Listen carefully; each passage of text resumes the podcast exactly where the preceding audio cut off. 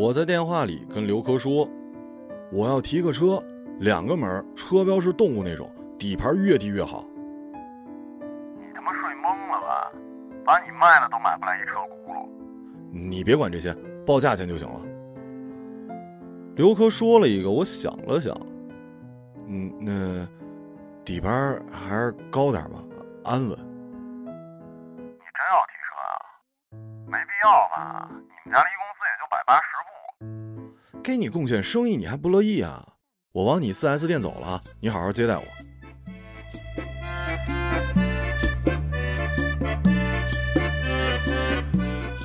刘科是我一朋友，在郑州一家 4S 店做销售，嘴皮子贼溜，创造过把一辆魔改过的五菱宏光吹成超越奔驰大 G 的经典案例。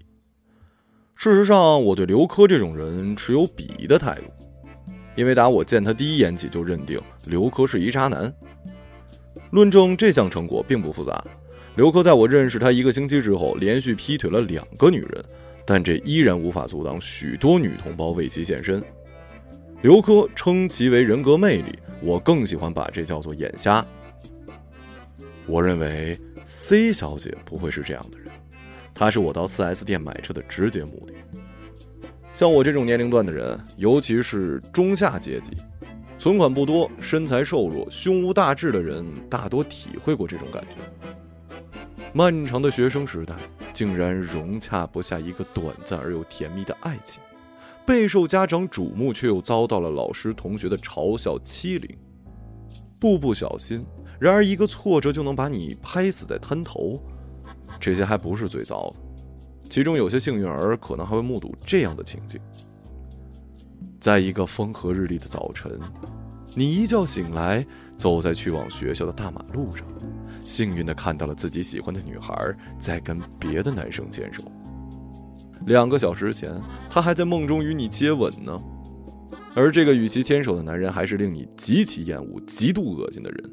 刹那间，你觉得天都塌了，世界开始倒转，疾病开始恶化，股票开始下滑。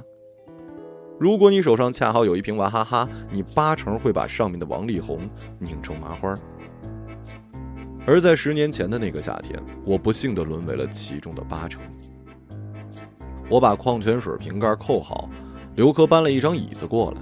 他今天梳了一大背头，极其夸张，发蜡亮的快要结成疙瘩掉下来了。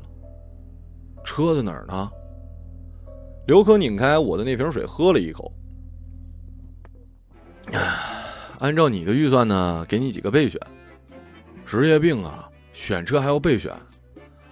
刘科没理我，Jeep 指挥官、马自达 CX 杠五、大众迈腾这仨都在那儿排着，你先去看看吧。我到那儿一看，基本上就是仨类型：轿车、敞篷、SUV。那个马自达挺合我意的，不多不少，正好俩门。我问刘科这叫啥来着？马自达多少钱？底价二十六万八，中国限量款敞篷小跑。那就这个，现在能提不？昨天刚摇完的号。不是你慌啥呀？还没说你要这车的作用呢。没啥呀，就是自己突然想开了呗。哼，想开了。我不是不是想开了，是想开。滴滴呜，想开车了。哈哈哈哈！我懂了，你小子撞桃花运了吧？我心里一咯噔，想这兔崽子真神了，扭捏一下说：“算是这么回事吧。”什么样的妹子呀？啊？啥？什么样的妹子？我帮你一步到位。不用了啊，八字没一撇呢。那半撇总该够了吧？我看瞒不过，只好说我还不认识人家呢。事实上，我真不认识人家。只是暂时性的赋予对方一个外号 “C 小姐”，她是我在健身房遇见的。郑州北三环一共有三十六家健身房，经过筛选，离家最近的一共有五所。除去价格、环境、设施等一系列不可抗因素，我最终选择了这家三维健身房。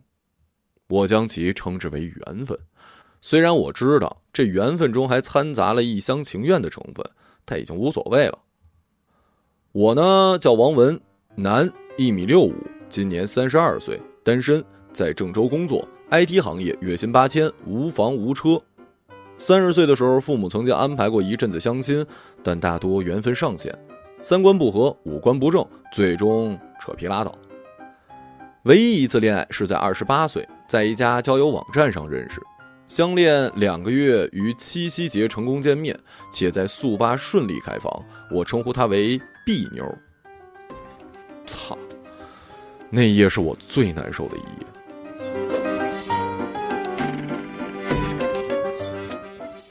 咱俩是不是在一起了？嗯，算是吧。我觉得咱俩挺凑合的，好像有点哈。你觉得你能这样凑合一辈子吗？反正我不能。我心想，那您铺垫上一句干嘛呀？我知道咱俩在一块儿纯粹是生理上的原因。哎，不是，也不能完全这么讲吧。我说的生理有两方面，一是那个，二是因为别人。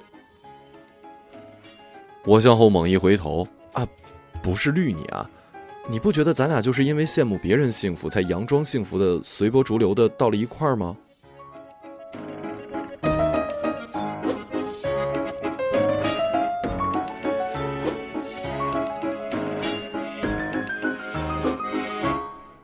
操！你连人都没准备就上家伙了，太饥渴了吧，哥们儿。刘科说：“你懂什么呀？这叫未雨绸缪。”事实上，我还真筹谋了好久。半年前，当我进入那家健身房的时候，我一眼就看到了 C。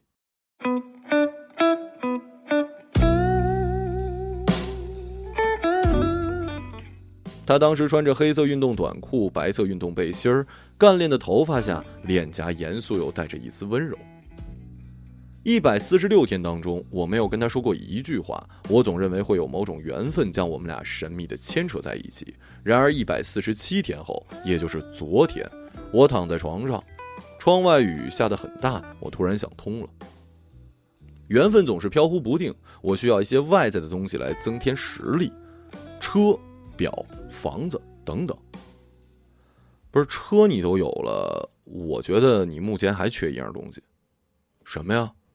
表啊，哥再帮你选一块你表不用了吧？我有一卡西欧 G Shock，晚上还带光呢。你是真懵了吧你？沉稳沉稳，你带一电子表叫沉稳呢？话不能这么讲啊，我那是石英电子表。于是乎，我又买了一块天梭腕表。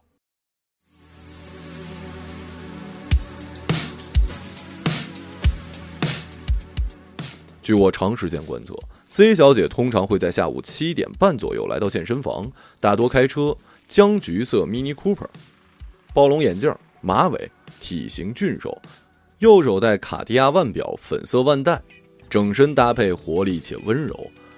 我要向你们声明啊，我并不是变态偷窥男。那我我我我怎么辩解或者是声明我的行为呢？我想我可能无法短时间内向你们阐明，就像。博尔斯，也许是呃科塔萨尔在某个故事中所叙述的。我们应该原谅那些心中存在欲念的人。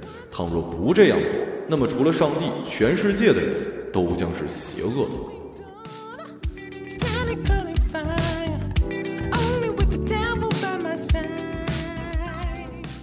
我只是我，嗯，我只是太爱他了。开始总是最难的，幸好我添了一身装备，这可以算作我的爱情入场券。就外在来看，我们属于同一阶层了。然而，幻想有时候在我看来比真实还要困难。毫无疑问，我现在已经有了一块表、一台车，但要怎么发挥它们的作用呢？我总不能走过去说：“嘿，美女，能不能让你看看我的表？”哇，好巧啊，我们的时间竟然一样，真是不可思议，unbelievable 啊！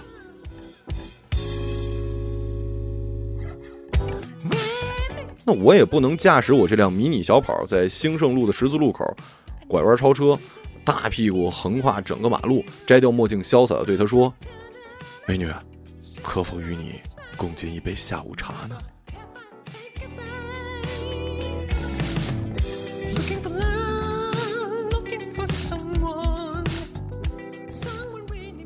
更糟糕的是如果天气下雨敞篷车的威力将会下降一半况且还没有计算如何在那条必经路上超车，如何跟踪尾行，如何保持车距，我头疼的要命。哎呀，电视剧里说的都是假的，有钱不是万能的呀。我想，目前最好的办法应该是做梦，在梦里我会得到我想要的一切的。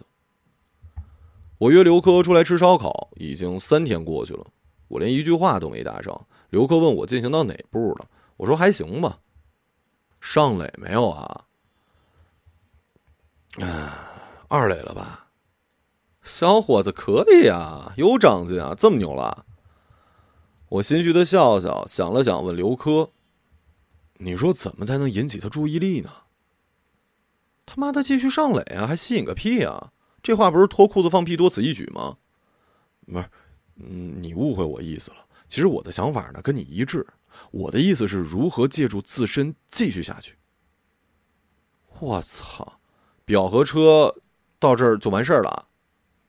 他们的光辉大致发散完毕了。我操，这女的可以啊！我觉得你摊上人物了。我最近也有一任务，冷冰冰，油盐不进。哎，那你接下来准备怎么办啊？还能怎么办？继续怼呗。说实在的，你比我强，你都上二垒了。我告诉你，我到现在连手都没拉上呢。刘科让我继续怼，但怎么怼，往哪儿怼，从哪儿怼，我一概不知。最近几天因为 C，我在办公室经常浑浑噩噩。手表跟车到底有没有用呢？哎呀，我觉得是有帮助的。我俩见面的时候会微笑点头，有时候还淡然一笑。镜子里反射出他的身影，我觉得他在瞄我。可是，一摸光秃秃的头顶，我又觉得不是。刘科说的对，身外之物的加成太不稳定。有一次没带手表，我都不敢进健身房了。又是一周过去，我还是没跟 C 搭上话。刘科找我喝酒，高兴的说：“那个妞终于松口了。”我心不在焉的问：“亲上了？”“没呢，让拉手了，不过不让扣。”“什么是扣啊？”“就是五指相扣呗。”“你不知道，他手小小的，软软的，摸起来可有感觉了。”刘科这么说着，我的心也跟着荡漾起来。我该是有四五年没跟异性牵手了吧？当晚我强迫自己做了一梦，梦中 C 的手也是软软的。C，能让我扣上吗？什么扣啊？五指相扣。你真讨厌。我趁此良机，拇指用力的扣住。嗯，后面的梦就不讲了，太过少儿不宜。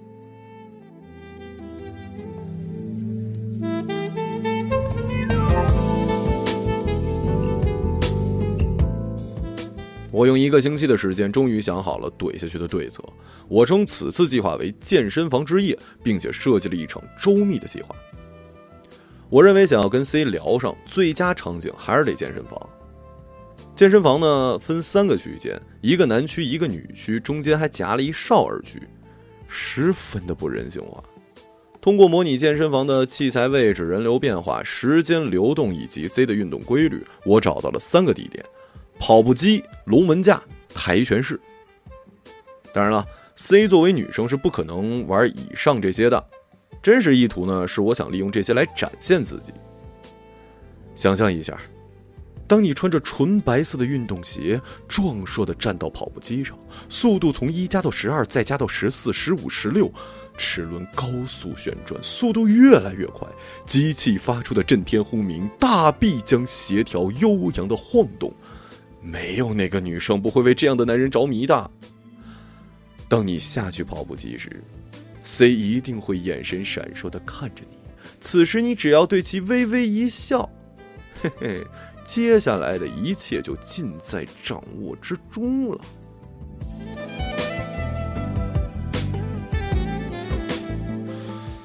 慢着，好像有点不对。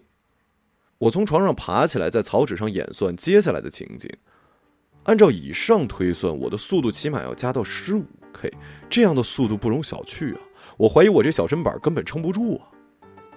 大胆想象一下，这么做会导致何种情况？十五千米每小时，近乎猎豹十分之一的速度，最多撑三分钟。三分钟过后，我会因为体力透支而踩到右脚的鞋绳，之后绊倒，且没有触发急停按钮，自然而然地摔落跑步机上，轮带嗡嗡作响，碾压掉黑框的眼镜，摧毁掉三层的褶皱，挤掉两颗大门牙，膝盖冒血，滋滋喷溅。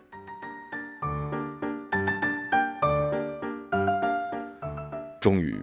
跑步机被工作人员紧急制停，此时我的脸庞已经可以与上古时代的山顶洞人无缝连接。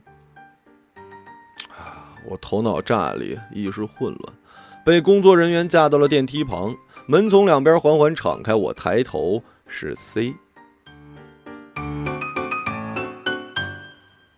哎，不行不行不行不行不行不行，太尴尬了。呃，再看看方案二。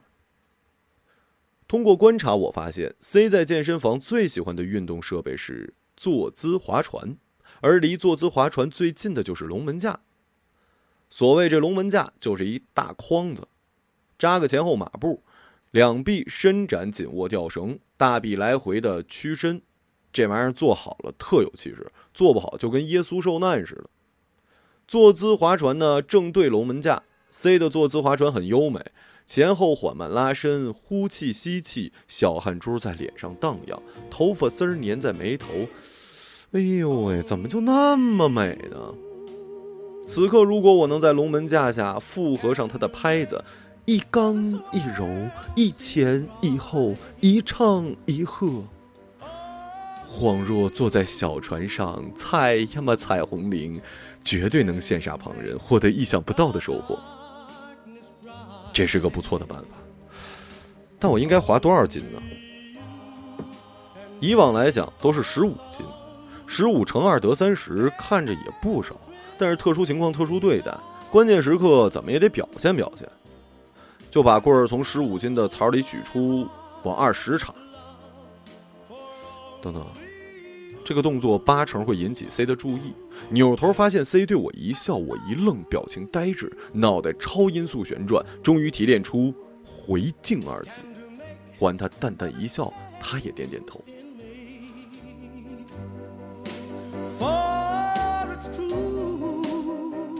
我心顿时澎湃起来，这是怼上的节奏啊！于是脑袋一热，把棍儿取出来，直接往最底下插，然后刚一插完，我就蔫了。太紧了，提不上来呀！一摞摞钢丝，一摞摞钢铁纹丝不动，我卯足劲儿继续提，终于拉到一半，马上就要功德圆满。此时 C 又一抬头，我们温柔对视，而糟糕的是，这一对视让我放松了力量，砰的一声。我的双臂被拉成了面条，惨叫声从我的喉咙里发散开来。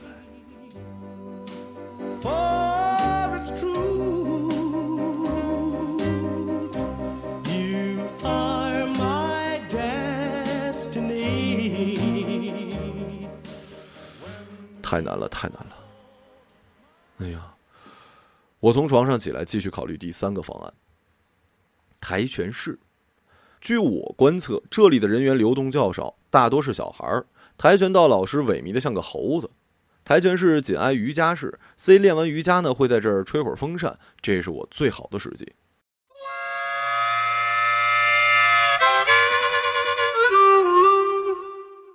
小孩子可以缓解气氛，烘托母性；老师可以衬托我的力量，虽然我也没有多少力量。对话就是从一场激烈的拳击后开始的。当我穿着一身拳衣，头戴在我脑门上飞驰，两百多斤的沙包被我戳成了筛子，我仰头对着灯泡咽下一口矿泉水。啊！此时 C 出来了，我淡淡的说：“嗨，你也在这儿啊？嗯，喜欢跆拳道吗？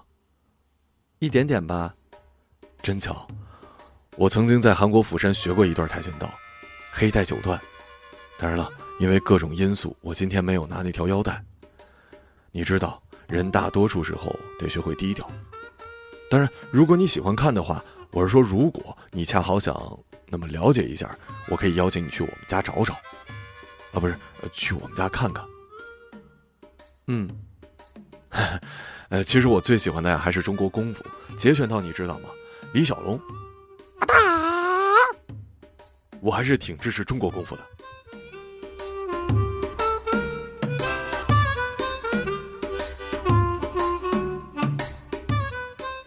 情景假设到此，我悲哀的发现自己不过是在跆拳室砍大山罢了，像个流氓似的。我烦躁的把易拉罐捏扁之后用力一掷，它在空中翻滚，却没有掉入垃圾桶。没有人喜欢流氓，然而用半个月的时间取得黑带九段又太过不切实际。公司人事变革，半个月后我就要调到北京了，我将得到晋升，可我一点都不快乐。生活太难了，我所有的幻想的结果没有一个能够实现。大多数时候，我只是一个衰人，一些很小的事就能把我压倒。前几天我得了感冒，下班回来打了一针，之后屁股就一直感觉很疼。我想我完蛋了，我将成为一个半身不遂的残疾人。买手表花了五千八，结果网上看才五千三，为了这五百块，我整整肉疼了一星期呢。大概没有任何一个女孩会喜欢我这样的男人吧？C 当然也不会。为了生活，我已经付出了好久，我无法接受另一个女孩为我承担痛苦。此刻，我的脑海里一片浆糊。我突然想借景抒情，写些东西，跳下床找来纸笔。有些人应该能了解我此刻的心情。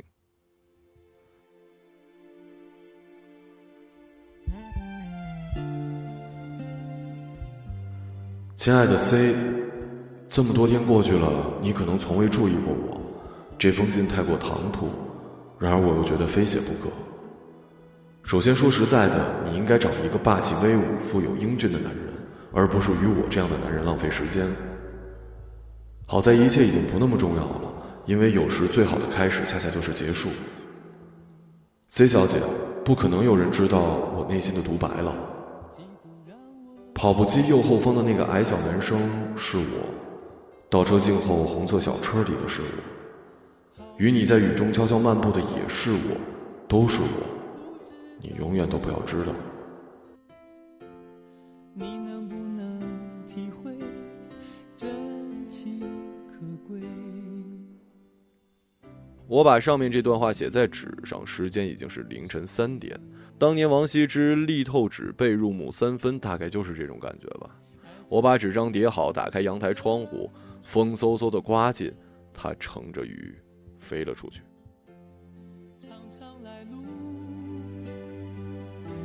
走得太憔悴，你只留下我收拾这一切。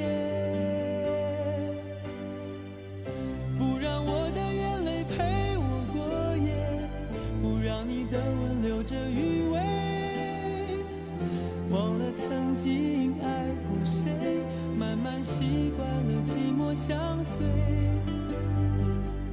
不让我的眼泪陪。一个星期后，刘珂约我出来大排档喝酒，他说他已经泡到那个冰冷冷的妞了。爱情啊，其实没那么难，只要脸皮厚，闭着眼冲就对了。嗯，可那还能叫爱情吗？我捏着雪花，醉醺醺地说：“刘科咂了一下嘴，眼神中带着轻蔑、不解，还有一丝可怜。王文啊，我真没想到你咋就这么怂呢？这么多天跟个娘们说声话都费劲。她不是娘们儿，操，她就是个娘们儿，就是一种猎物。你他妈放屁！王文，老哥今儿就跟你唠唠，爱情不是言情小说，更不可能一厢情愿。”千百年来，人类把交配美化成爱情，然而这玩意儿本质还是存在的。这东西就跟打仗一个意思，你越善良，对他越好，他就越想站你头上，给你不停的发好人卡。这道理男女通用，你得学会计谋，学会权衡掣肘，你懂吗？那这样还他妈有什么意思啊？意思？拉倒吧！人活着本身就是个笑话，你还跟我谈意思？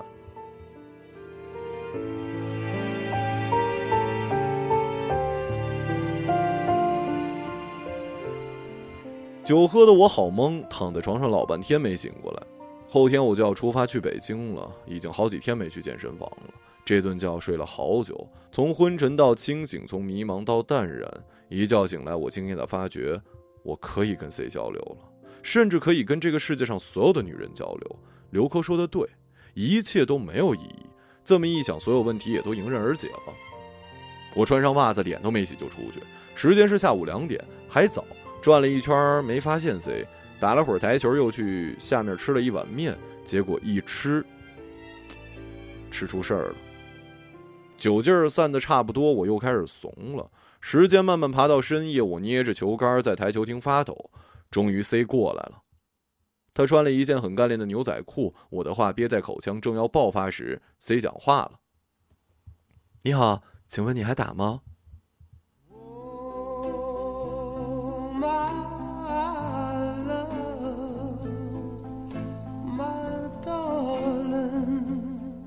他对我说话了。八八八个字还是九个字来着？他说了你好，我一直以为他要跟我说嗨的，我我我张嘴可可憋了太久了，不小心哼了一下，我咽咽唾沫说应该不打。该死的，我为什么要加个应该呢？那好，我男朋友今天刚办卡，我想跟他打几局，如果你不介意的话，我们三个可以一块玩。他说了一共是三十七，还还是三十八个字来着？等等，她说她有男朋友了。我把杆子靠在桌子上，很可惜它滑了下去。我赶紧拾起来，说没问题，当然可以，你们玩吧，我玩别的。C 朝我微微点头，说了声谢谢，从我手中接过杆子，这是真的。我感受到一丝热量传导了过来，而此时我从外面听到了一个熟悉的声音，呵呵大笑，由远及近。这个声音曾经把一辆魔改过的五菱宏光吹成超越奔驰大 G 的经典案例。我以前不信，现在深信不疑。声音更加接近了，我向后转身，朝着声音的反方向拼命地跑了出去。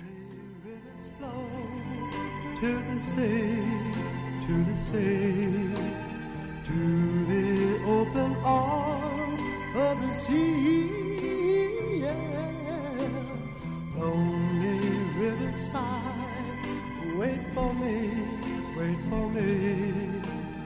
I'll be coming home,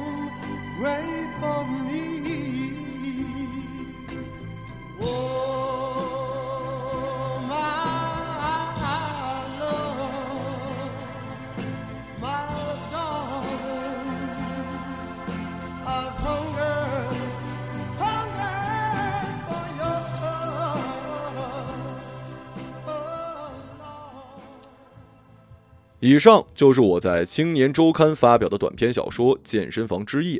这篇经由我在现实生活中提炼的短篇小说发表之后，引起了一些轰动。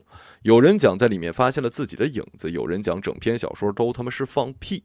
二零一九年哪还有这么怂的人呢？现在是北京时间晚上十点，我正在三维健身房的柜台前办理退卡手续。马上我将离开郑州，去往另外一个地方，做另外一份工作，认识另一些人。他就在我的身后，我亲爱的女神。为了你，我创造了刘科，查询了一大堆奢侈品，想象了数百种方法。我一共写了六千五百一十五个字，可惜我们之间的关系，仍旧原地踏步。从某种意义上来说，这是一部失败的小说。同理，也可以说我是一个失败的人。店员把身份证还给我，我抽出钱包，拉开拉链，翻到了第二夹层，有银行卡，关上，打开第三夹层，放进去，然后一瞥。她穿了白色长裙，头发湿漉漉的，眼神正盯着手机屏幕，嘴唇微闭。突然，酒窝慢慢的在她脸颊出现，她笑了，笑得那么美。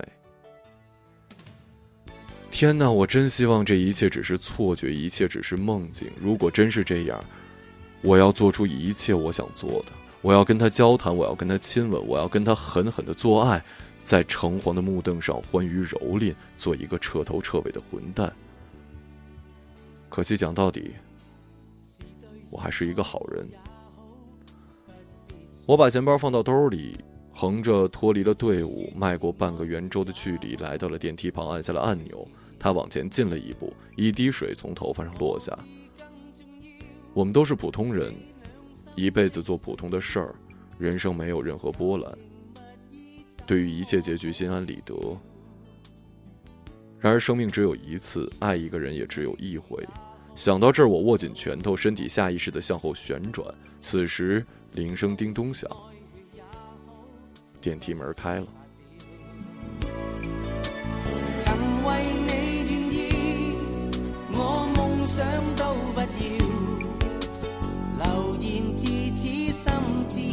不会少。这段情越是浪漫越美妙，离别最是吃不消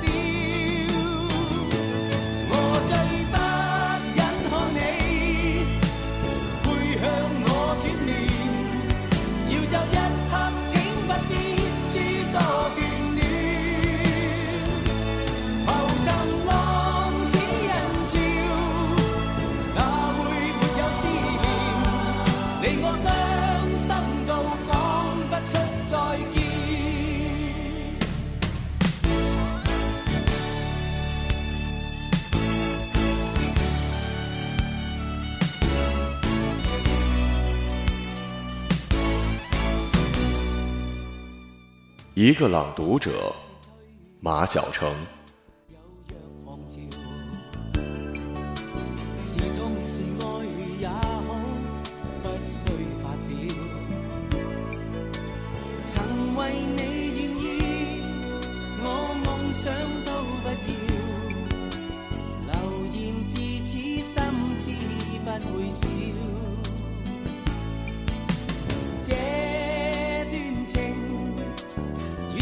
漫越美妙，离别最是吃不消。